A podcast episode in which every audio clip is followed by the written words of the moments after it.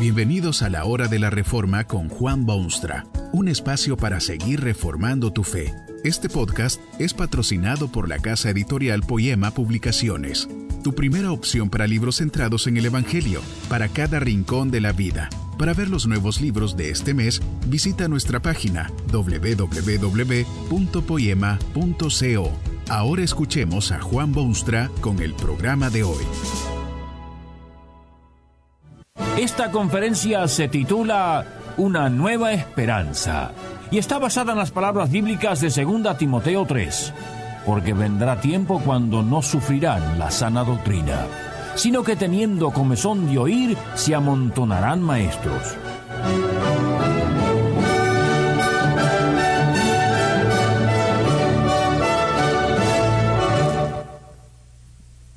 Desde los más piadosos profetas hasta los más fieles feligreses, expresan hoy en día sus temores sobre el futuro bienestar de la Iglesia Universal de Jesucristo.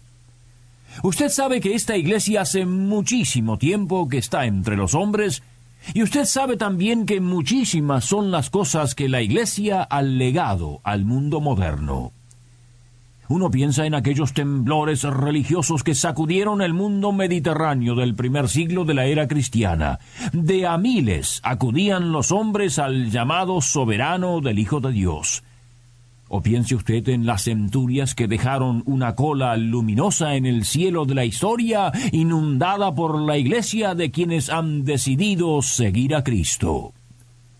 Allí están las transformaciones radicales de sociedades totalmente paganas y las olas misioneras que invadieron vírgenes tierras y plantaron el estandarte de la cruz y la acción civilizadora de los soldados de Jesucristo. Muchos historiadores abiertamente admiten que una gran parte de lo que podría llamarse historia occidental debe su frescura y su aroma a ese organismo sin igual que se designa como Iglesia de Jesucristo. Pero las cosas parecen haber cambiado. Desde muchos rincones se oyen gritos de agonía eclesiástica, pedidos urgentes de socorro inmediato. Parece como que la Iglesia ha perdido el camino en medio de la penumbra peligrosa de estos tiempos tormentosos. Una variedad hasta ahora desconocida de fuerzas y energías ha estado socavando los mismos cimientos de la Iglesia cristiana. Tiempo hubo en que la Iglesia era el centro indiscutible de las actividades humanas. Lo era todo para todos. Ya no es así. Las estadísticas modernas demuestran que muchísima gente no solo desconoce lo que es y hace la Iglesia, sino que ya es muy poco lo que le interesa. Usted puede oír comentarios en cualquier parte de que la Iglesia es anticuada, que no está en contacto con la realidad contemporánea, que ha perdido el fulgor de su pasado. Un claro observador de la situación actual escribe a manera de síntesis ¿Hay futuro para la Iglesia en este siglo XX? Esta pregunta resalta en la mente de los cristianos jóvenes y en la de muchos que ya no lo son. Hay iglesias impotentes y hay iglesias que no pasan de ser clubes sociales de algún nivel económico u otro.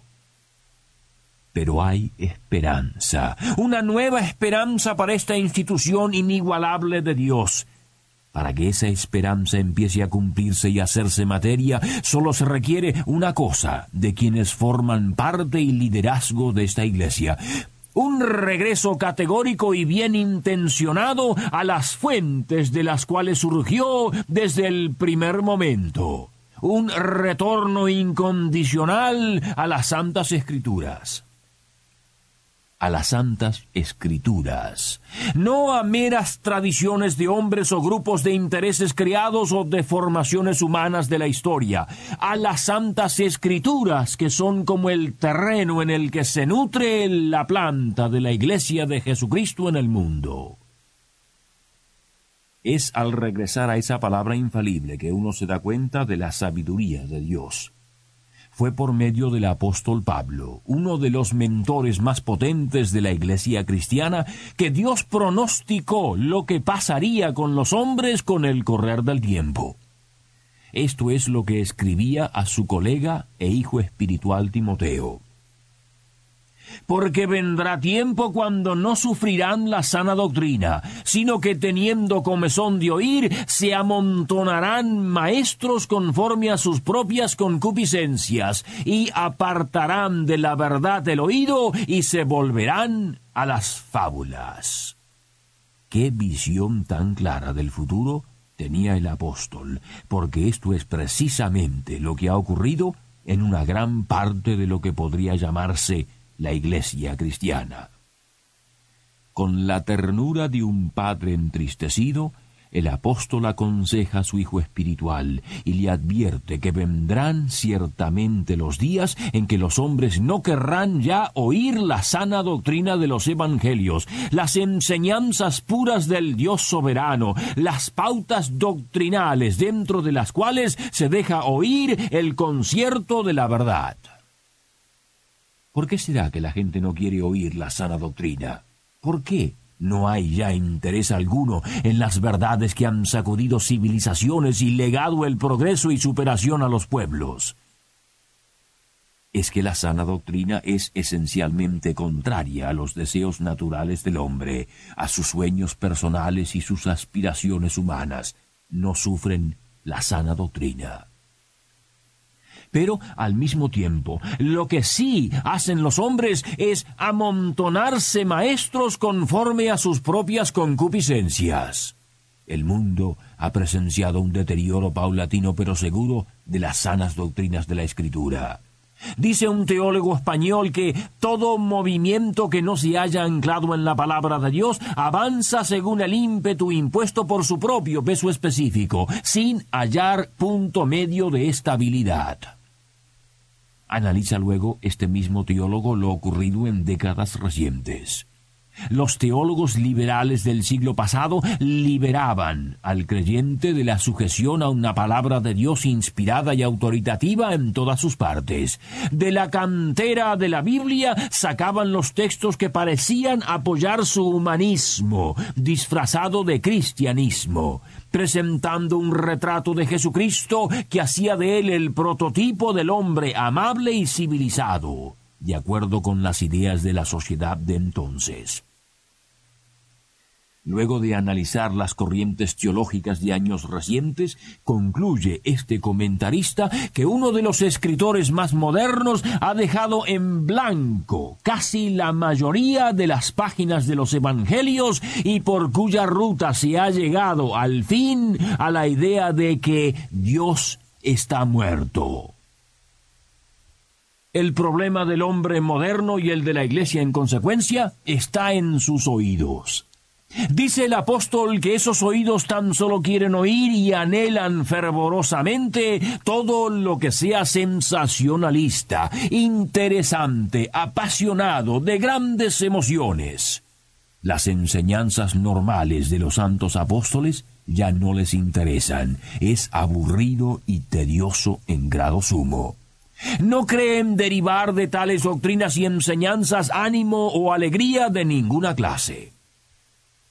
Esto resulta en una serie ininterrumpida de carreras entre un maestro y algún otro profesor y un tercer creador de ideas. Se vuelven a las fábulas. Prefieren los cuentos del día y los mitos del pasado a las demostradas y sólidas verdades apostólicas siguen en pos de cualquier maestro, predicador o charlatán que les hable en su propio lenguaje y a su entero gusto y según sus egoístas deseos personales. Andan a la búsqueda de alguien que pueda satisfacer sus necesidades del momento. Qué triste es ver el pueblo de Dios cuando se aparta de la sana doctrina, de esa mina inagotable de riqueza que es la palabra de Dios. Es triste porque tarde o temprano y a veces no tan tarde usted empieza a ver los resultados desastrosos de esa desgracia. Una iglesia incapaz, líderes espirituales que son carnales, el vigor de las filas cristianas transformado en una columna de soldados cansados y desmoralizados. Es triste además porque hay un mundo al borde del abismo, en desesperante necesidad de auxilio que la Iglesia en tales condiciones no puede darle. ¿Qué remedio puede ofrecerse en medio de estas realidades?